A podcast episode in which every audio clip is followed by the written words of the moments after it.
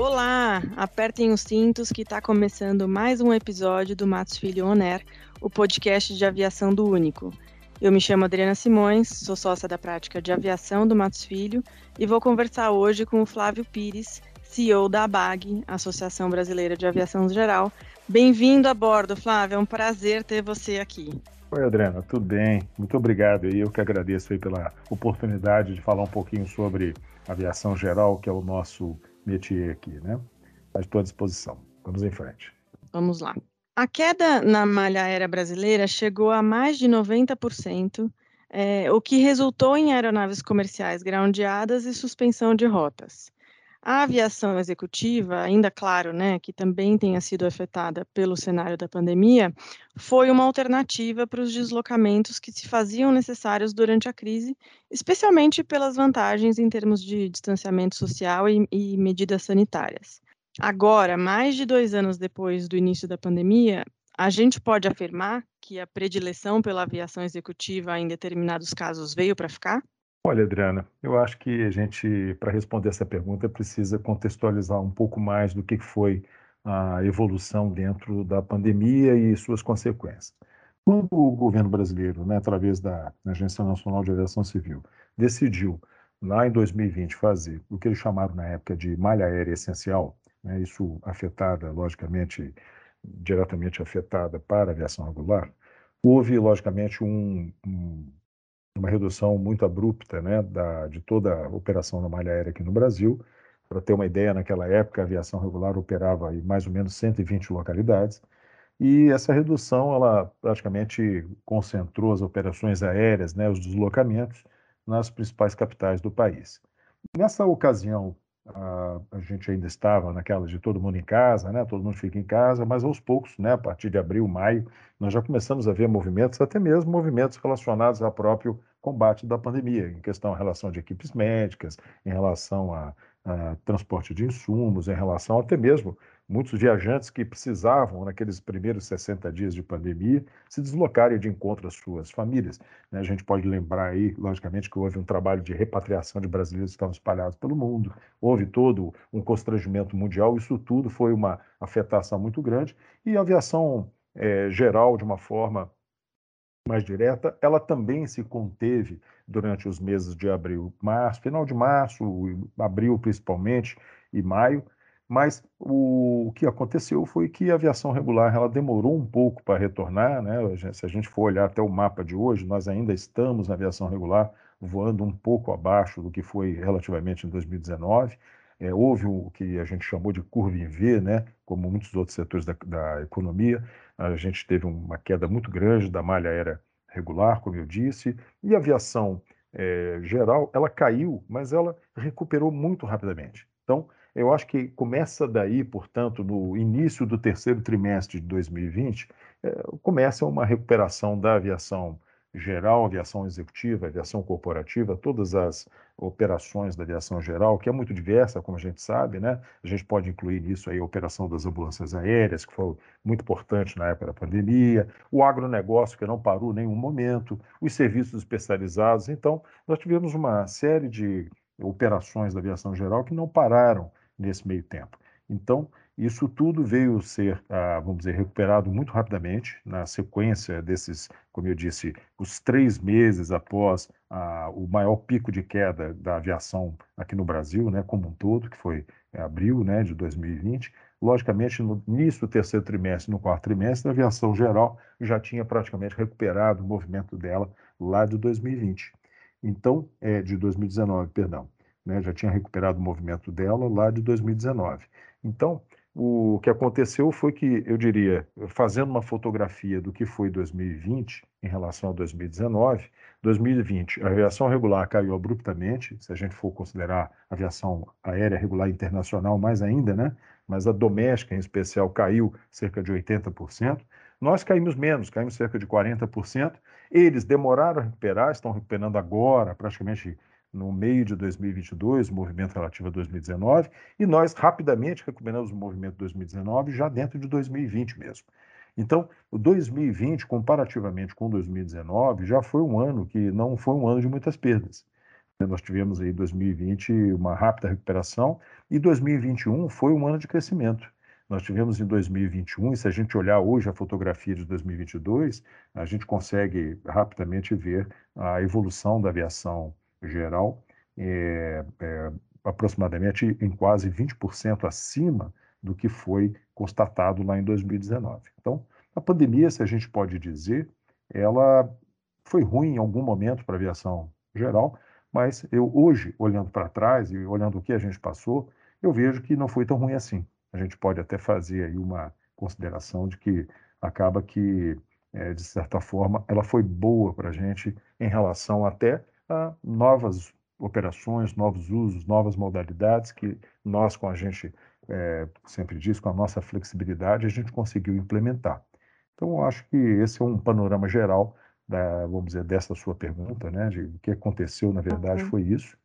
E a gente hoje experimenta aí, talvez, eu diria, até outros problemas relacionados a esse crescimento repentino, né? Que não foi assim um, uma coisa esperada. A gente considera que isso foi um movimento é, não planejado, um movimento é, como consequência do cenário desafiador da pandemia. É verdade, é uma boa fotografia essa, Flávia.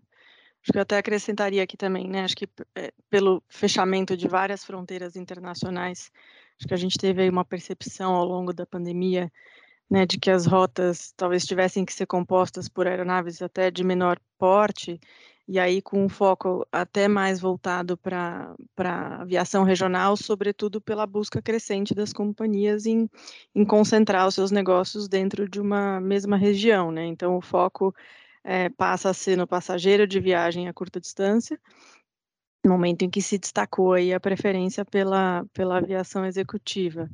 E acho que outro aspecto que corrobora essa preferência também, claro, né, a segurança sanitária, é, que é conferida pela aviação executiva, né? Então, em voos privados e táxis aéreos, né, não tem aglomeração, é, e aí, obviamente, esse, esse tipo de negócio conta com procedimentos exclusivos de embarque, desembarque, além de ambientes com um número controlado de passageiros, né? Então, isso em tempos de pandemia significa aí um, uma redução é, do risco de contaminação e um aumento no senso de segurança dos, dos passageiros da aviação executiva. E acho também que, né, a, a, a, eficiência, acho que também é um, é um atributo que se tornou também evidente, né? Durante a pandemia, a gente contava com uma, com uma malha essencial ali, cujo o, o objetivo principal era conectar todas as capitais do país pela aviação comercial, uhum. o que deixava ali cidades de é, menores, né, sem atendimento, ou exigia ali conexões é, e a combinação do modal aéreo com transportes terrestres é, pelos passageiros, né? Então, a aviação executiva também pode se tornar aí uma saída para esses obstáculos. É, acho que a capilaridade também se configurou como um ponto relevante. Então, no Brasil, por exemplo, enquanto a aviação comercial acessava mais ou menos 140 cidades no, no pré-pandemia, os jatos e helicópteros privados já contavam com, com diversos locais homologados para pousos e decolagens no país, né? E, e, e, também com a crise no setor da, de aviação comerci comercial, é, surgiu a oportunidade de aviação executiva assumir o espaço deixado pelas grandes companhias em, em rotas ali é, menos disputadas, né, inclusive com, com viagens mais rápidas. Então, é, só na América do Sul foi registrado um aumento de 52% nas decolagens de aeronaves executivas nas últimas quatro semanas de 2021, quando comparado com o mesmo período de 2019. Né? Então, apesar de um futuro incerto, causado pela instabilidade de uma pandemia, né, que perdura há mais de dois anos, novos negócios como esse parecem ter vindo para ficar, e acho que é muito do que você uh, disse no final da sua fala, né, de, de é, obviamente a gente está falando de uma, de uma pandemia, de uma tragédia mundial, mas que para o negócio de aviação executiva é, pode, de fato, ter trazido diversos benefícios, né. É verdade. Eu, eu faço assim um, uma consideração especial é, para observação de nossos ouvintes aí, que o Brasil não parou. O Brasil, que, vamos dizer assim, trabalhou na indústria, que trabalhou no agronegócio, que trabalhou na área de serviços, principalmente na parte de serviços de apoio né, a, a próprio combate da pandemia, o governo não parou, né? a saúde indígena não parou. Então, todos esses grandes operadores aéreos, né, citados aqui, eles tiveram até, vamos dizer assim, um aumento considerável né, nas suas operações. A questão da, da, do risco sanitário também foi, eu acho que, um outro ponto marcante. É um fenômeno que foi muito comum, foi é, praticamente na aviação corporativa, nos táxis aéreos e nas aeronaves que fizeram outras modalidades de fretamento e utilização, foi o que se viu foi uma família viajando junto, aquela questão da empresa em que o diretor, né, o dono da empresa, os gerentes da empresa começaram a, ocupar aeronaves menores, né, para fazer a consecução dos seus trabalhos. Isso tudo trouxe uma proximidade maior desse público que muitas vezes até não era, né, se a gente considerar o usuário da aviação executiva.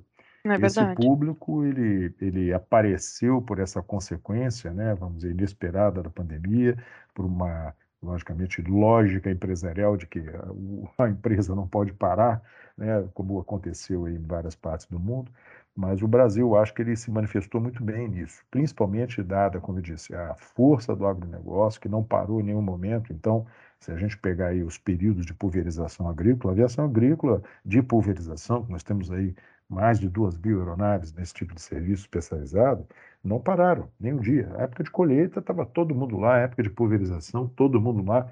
Então, essa força do agronegócio, ela contribuiu muito para tudo isso.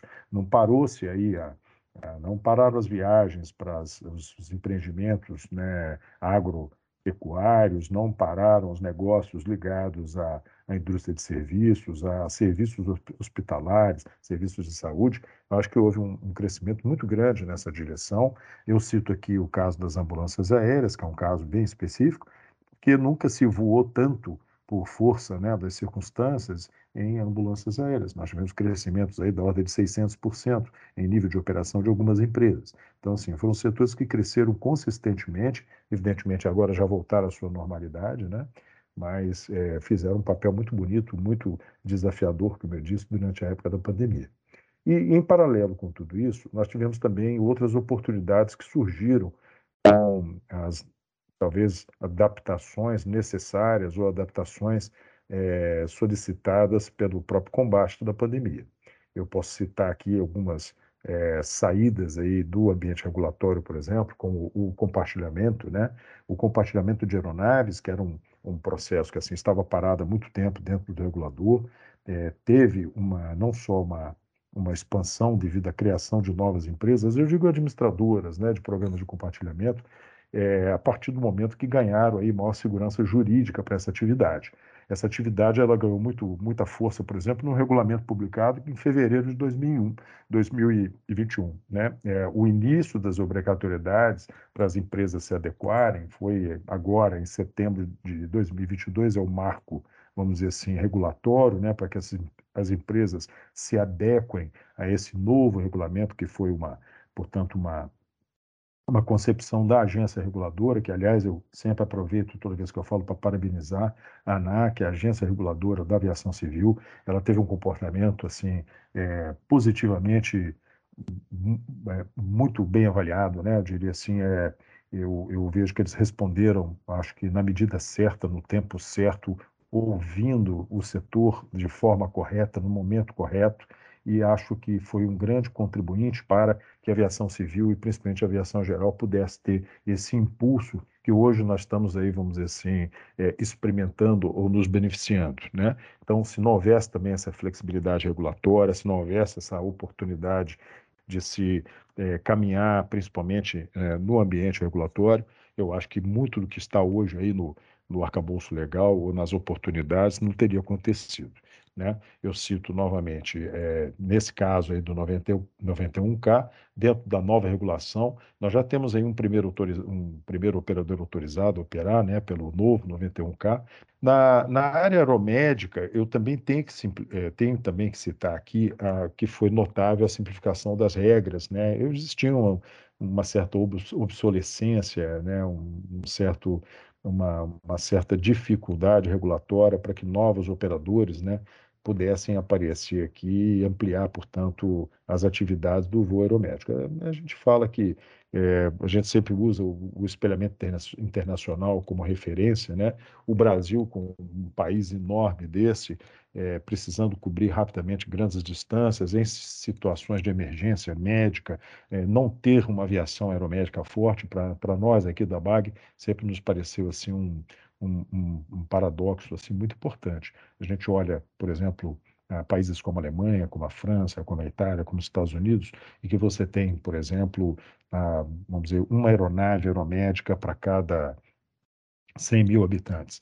Né? Você pega um, um, um, estado igual São Paulo, que é o estado mais, eu diria assim, industrializado, mais desenvolvido do país, nós temos aí pouco pouco mais aí de uma aeronave para cada 20 milhões de, de habitantes. Né? Então, é, a gente tem um, um, enorme caminho a percorrer nessa, nessa direção, e eu acho que essa simplificação nas regras, por exemplo, foi essa atualização dessas regras, ela vai ser decisiva daqui para frente. E, logicamente, outras oportunidades surgiram, assim, acho que o voo simples, que também foi fruto dessa é, pandemia, foi uma, uma, um golaço para ajudar o setor. A BAG trabalhou bastante por isso. Aliás, todo o setor da aviação civil trabalhou muito por isso, né, que visa basicamente simplificação e racionalização da regulação, além de o que eles chamam de revogaço. Né? Foi, foram revogados uma série de dispositivos regulatórios e legais que afetavam a, a, o desenvolvimento mais, eu diria, estruturado do setor. Isso, sem dúvida nenhuma, já está trazendo contribuições importantes a, a partir do momento que a legislação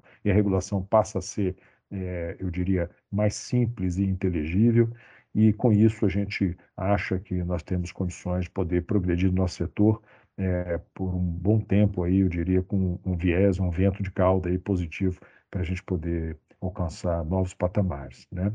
Eu também queria finalizar dizendo que dentro desse pacotaço também houve, houve simplificação e racionalização em relação às taxas né, de fiscalização da aviação civil, né, reduzindo custos e, portanto, viabilizando até alguns negócios, como, por exemplo, a fabricação de balões tripulados aqui no Brasil, coisa essa que era impossível dado os custos de homologação e certificação de um balão.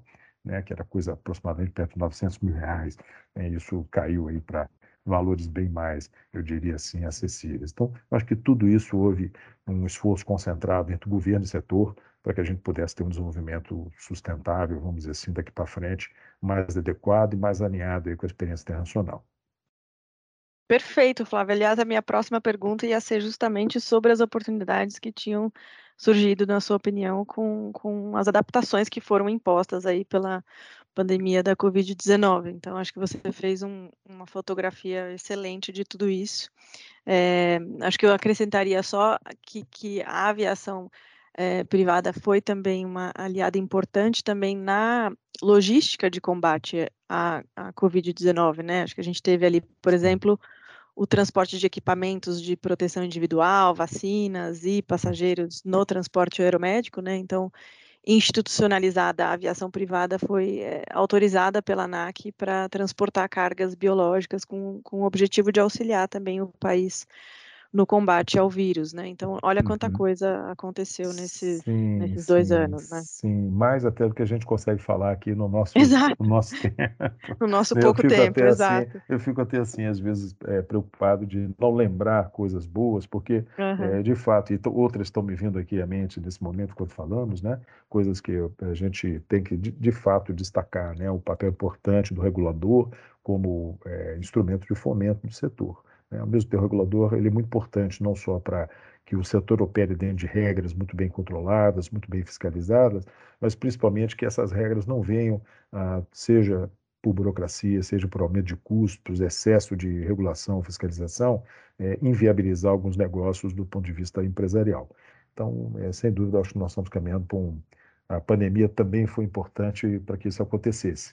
Né? A, a videoconferência, por incrível que possa parecer, é, tornou também todos esses profissionais mais acessíveis. Acho que houve é uma, né, um reset em termos de, de, organização, de acessibilidade, de possibilidade de você estar discutindo com um número maior de pessoas no mesmo momento. É, todas, essas grandes, todas essas grandes questões né, que envolvem é, como você disse, assim, é, atividades multidisciplinares, né? E, e, você juntar todo mundo isso é, da forma tradicional sempre foi um óbice ao desenvolvimento, eu diria, mais dinâmico.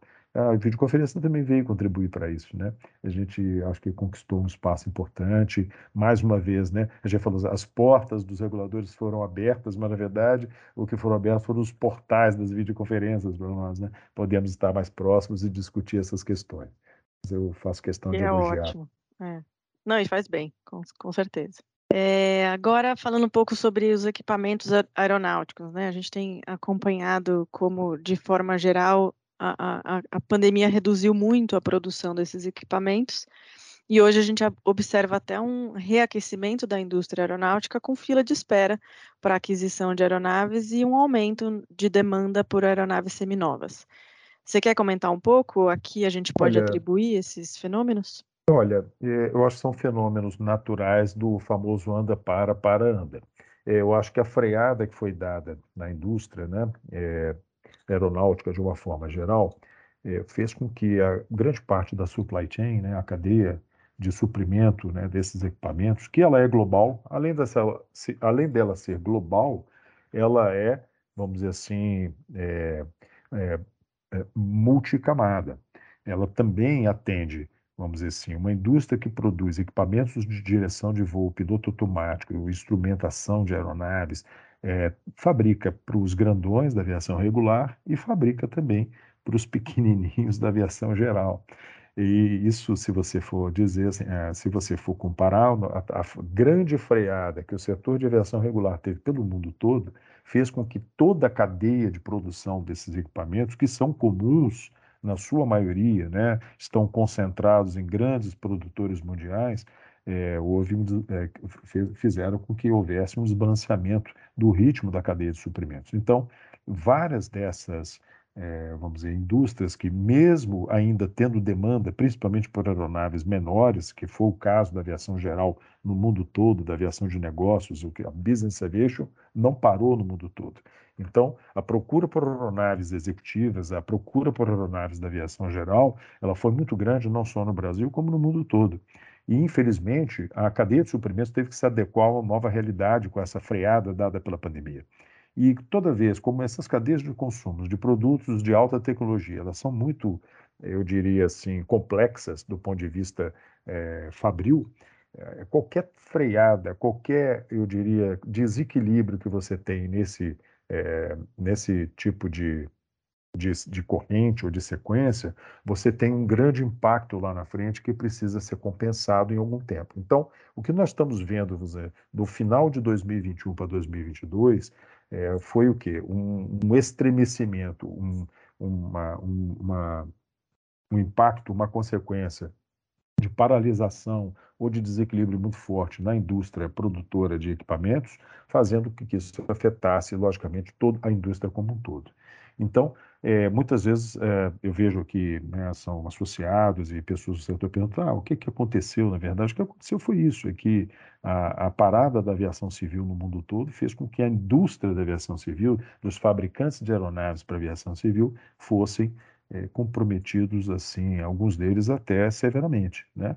Então, esse, essa retomada, ela começou a acontecer Uh, não está por completo, até porque a aviação regular internacional ainda não se recuperou por completo. A gente ainda está voando no mundo todo abaixo do que foi em 2019.